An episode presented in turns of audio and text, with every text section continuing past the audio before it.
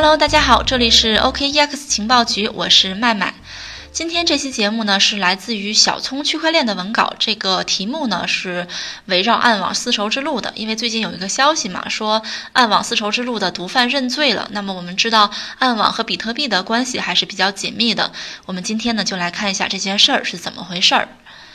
在当地时间上周四呢，根据美国司法部透露，来自纽约南区的检察官宣布，一个叫 Hill Breen Honey 的人他已经认罪了。这个 Honey 呢，被指控在2018年上半年进行了洗钱活动，总共洗了将近两千万美元的毒资。大概在八年前呢，Honey 曾经是一个名叫 Farmville 的毒品交易组织的高级成员，同时呢，也是这个组织贩卖毒品的供应商之一。在二零一二年二月呢哈尼在暗网丝绸之路的网站上总共收到了四千多枚比特币，这些呢都是用于购买哈尼提供的毒品的非法所得。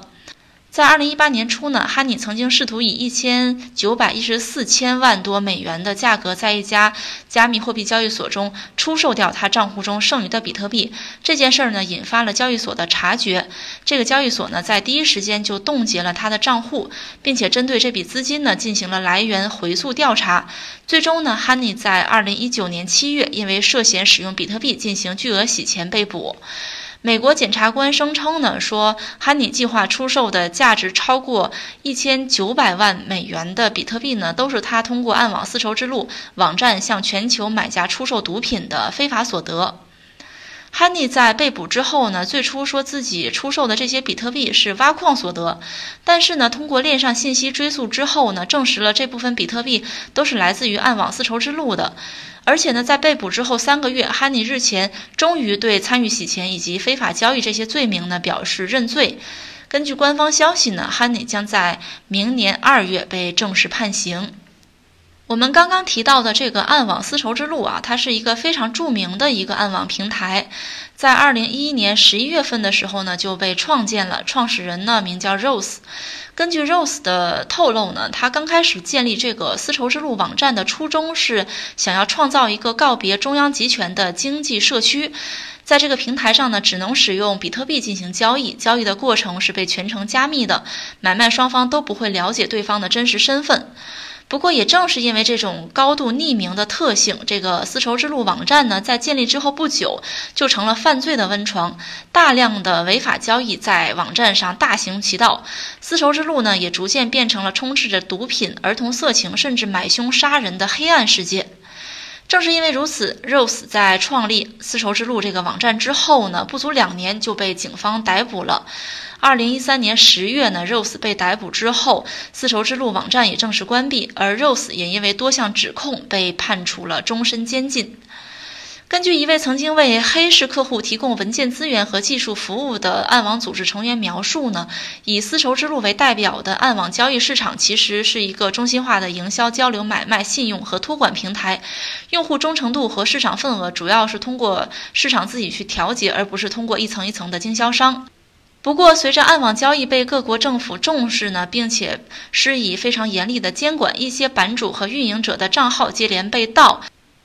此外呢，对于那些信息安全专家来说，扁平化的组织架构也使得他们能够很容易的潜入暗网市场，这就很容易的能够识别出一些平台运营团队或者卖家团队的身份，这些都导致了暗网市场迅速丧失了信任基础，直接导致暗网在短暂爆发之后迅速衰退。不过，虽然丝绸之路淡出了历史的舞台，但是呢，它留下的巨额财富并没有。在二零一八年八月底呢，一个名叫 s i c k s o n k 的网友在一个社交平台上发文表示。一个与丝绸之路相关的钱包地址，在短短三天的时间之内呢，转移了价值十亿美元的数字货币资产。这些资产此前呢，被拆分为很多个拥有一百枚比特币的钱包地址之中，而最初的钱包地址拥有超过十一万枚的比特币以及一定数量的 BCH。而在二零一八年这次资产转移发生之前的一次上一次转账啊，需要追溯到二零一四年的三月。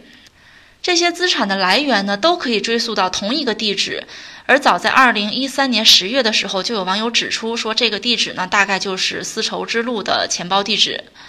在对这笔巨额财富进行进一步的追踪梳理之后呢，这个名叫 Sixonk 的网友指出说，这些资金的所有者正在抛售这些资金，或者正在与其他的数字货币进行交换，这很可能呢是用来隐藏自己的行为。联想到已经有数十万人参与到呼吁赦免丝绸之路创始人 Rose 的请愿行动中来呢，网上也有声音猜测说，这笔巨额财富可能仍然归属于 Rose。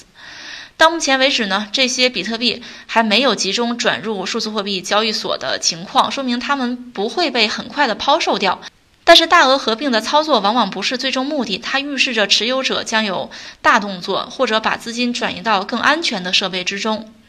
在如此巨额的资金面前呢，必然还会有像之前我们提到的 Honey 尝试铤而走险的人的出现，这显然呢将成为长期悬在市场上的一个巨大的隐患。而且呢，一个丝绸之路倒下了，还有千千万万个暗网站起来了。在二零一三年，监管机构关闭丝绸之路网站，并判处它的创始人 Rose 终身监禁的时候呢？有人认为这种极刑会有效地阻止模仿者的出现，但是在丝绸之路网站提出的交易模式，在社会阴暗角落呢，还是有很大的需求的，以及与之相伴产生的巨大的利益的驱动下呢，仍然还会有人愿意去铤而走险，让这个黑色产业在丝绸之路关闭之后得以延续。根据统计网站统计呢，在过去几年时间里边，许多涉嫌提供。暗网交易服务的网站被关停，但是到目前为止呢，在全球范围内仍然有数十个提供非法交易服务的平台在运营。目前呢，新生代的暗网正在对抗监管，以及受到监管影响之后恢复能力呢也变得非常的强。这个黑色产业链呢，也许永远走不到阳光下，但是呢，也永远无法被彻底消灭。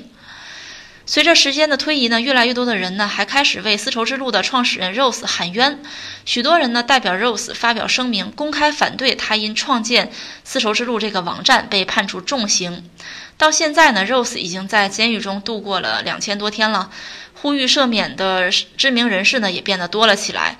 甚至包括许多知名人士，包括演员啊，还有比特耶稣啊，还有作家，还有莱特币创始人啊，还有一些亿万富翁啊，还有政治评论家。甚至呢，一些组织也加入到了请愿中来。到目前为止呢，网站上统计哈，已经有将近二十三万多人在 Rose 的赦免请愿书上签名了，想要赦免他。那么，关于赦免丝绸之路创始人 Rose，大家还有什么观点吗？欢迎添加主播微信幺七八零幺五七五八七四，同时呢，也可以私信主播加入我们的粉丝群，和粉丝们共同交流学习。好的，今天的节目就到这里啦。这里是 OKEX 情报局，我是麦麦，我们下期再见吧。